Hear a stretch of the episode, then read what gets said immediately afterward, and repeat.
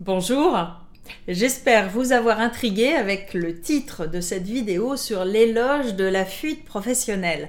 L'éloge de la fuite, c'est un hommage à Henri Laborie. son livre du même nom dépasse largement en puissance ma réflexion du jour sur la gestion d'un environnement professionnel hostile. Mais si vous voulez checker votre vision du monde, lisez ce livre décapant et aussi un peu déprimant.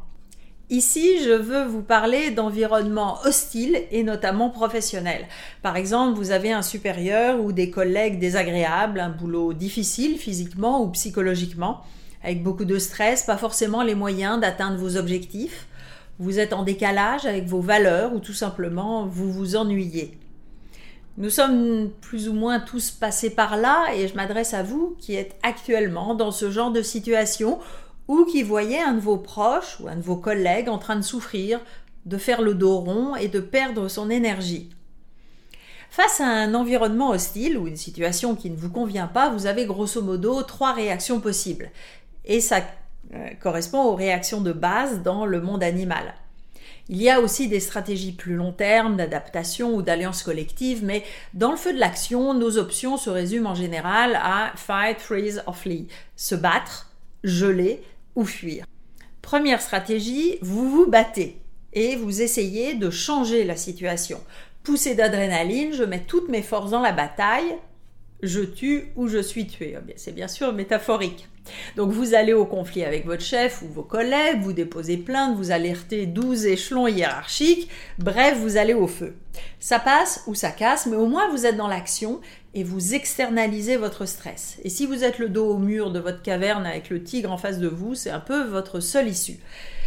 Dans le monde professionnel, si vous essayez de faire changer les choses, vous risquez de lutter contre l'inertie du système, ce qu'on appelle aussi l'homéostasie et finalement de vous épuiser. Donc, avant de vous lancer, il s'agit d'évaluer vos chances pour choisir d'aller à la bataille ou pas. Donc, il y a le tigre, vous et le mur de la caverne. Le tigre est-il clairement identifié? En cas de harcèlement, il s'agit de préparer votre dossier. En cas de démotivation, d'essayer de comprendre ce qui vient de l'environnement et ce qui vient de vous en cas de conflit personnel, d'essayer de séparer les faits des guerres d'ego. Car parfois nous sommes en train de nous battre en ayant perdu la raison objective, mais c'est devenu personnel.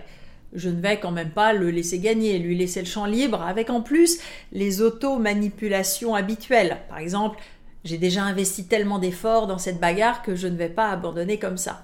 L'adrénaline, c'est une drogue et le conflit, un cercle vicieux où je vais être dans la réaction court terme avec le risque de perdre le focus sur mon objectif. Euh, si vous êtes actuellement en guerre professionnelle, c'est quoi votre réel objectif? Réaliser votre projet ou juste enfoncer l'autre? Et ça marche aussi dans les relations de couple, de famille euh, et le choix des prochaines vacances. Dans quel état êtes-vous? Et avez-vous les bonnes armes? Avant de vous lancer dans la bataille, c'est quoi vos chances de succès? D'ailleurs, ce serait quoi pour vous le succès? Avez-vous aujourd'hui les bonnes armes en main? Même si vous êtes convaincu d'avoir raison et que la situation est injuste, que votre chef est odieux, une analyse des forces en présence est nécessaire pour être stratégique et notamment savoir si c'est le bon moment. Et puis, y a-t-il vraiment un mur? Aujourd'hui, à quel point êtes-vous acculé dans cette situation? Avez-vous une situation personnelle ou financière qui vous lie à votre salaire, quelle est votre valeur si vous deviez changer de job et comment pourriez-vous avoir d'autres portes de sortie? J'ai vu des gens s'épuiser et même aller au burn-out en luttant contre des environnements toxiques. Ah oui, c'est profondément injuste, comme quand vous luttez contre des personnes narcissiques et que vous comprenez que votre environnement ne vous croit pas. Mais au final, c'est votre santé physique et mentale qui est en jeu. Alors, deuxième stratégie possible, euh, je subis, je fais le dos rond et j'attends. Dans le règne animal, c'est je fais le mort, je fige en espérant que l'agresseur ne va pas me voir ou va croire que je suis mort, car peu d'animaux mangent les cadavres. Quand j'ai été dans l'ouest canadien, on m'a dit que face à un ours euh, pouvait être une bonne stratégie, mais je doute euh, en être capable en situation réelle. Ceci dit, ça arrive plus souvent qu'on ne le pense dans notre vie. par exemple, dans la vie professionnelle, J'attends que mon chef change, que mon collègue harceleur soit muté, que la situation économique s'améliore, que mon job euh, retrouve du sens. Le risque, c'est la politique de l'autruche. Je suis tellement concentrée sur ma survie psychologique que je ne vois plus ce qui se passe et ça dure. Et comme j'internalise mon stress, c'est très mauvais pour ma santé mentale et physique. Alors si vous faites actuellement le dos rond dans un environnement hostile, ça ne doit être que temporaire et de courte durée, donc mettez-vous un délai.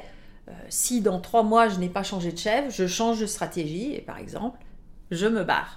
Parce que la troisième stratégie, la fuite, est souvent la solution la plus efficace pour vous. Je change de job, je me fais muter. En attendant, je me protège en évitant les rencontres avec les personnes en question ou même je fuis en télétravail et je prépare ma sortie pour de bon. Non seulement j'externalise mon stress dans l'action, mais surtout je sauve ma peau. Mais nous avons souvent un problème d'ego. Nous avons été éduqués dans la compétition d'elle bac à sable, qui sera le premier, qui sera le plus fort. Et la fuite n'est pas glorieuse dans notre culture euh, occidentale d'héroïsme. James Bond euh, fuit seulement après avoir posé le dispositif qui va faire exploser euh, l'île du méchant, mais pas avant.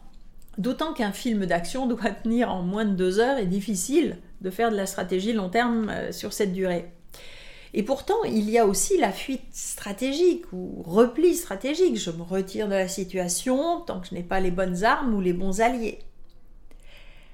Alors, entre ces options, le héros drogué à l'adrénaline qui risque d'aller au casse-pipe, le lapin tétanisé face au phare de voiture, la survie ou le repli stratégique, vous choisissez quoi? J'espère avoir revalorisé pour vous l'option de la fuite. La fuite de survie si vous êtes actuellement en harcèlement ou en burn-out, la fuite stratégique si vous voulez vous battre mais vous n'avez pas encore les bonnes cartes en main. Si ces sujets de gestion de carrière et de vie au travail vous intéressent, abonnez-vous maintenant à ma chaîne en activant les notifications pour être prévenu des prochaines vidéos et vous pouvez vous inscrire également à ma lettre d'inspiration mensuelle avec le lien ci-dessous. À bientôt!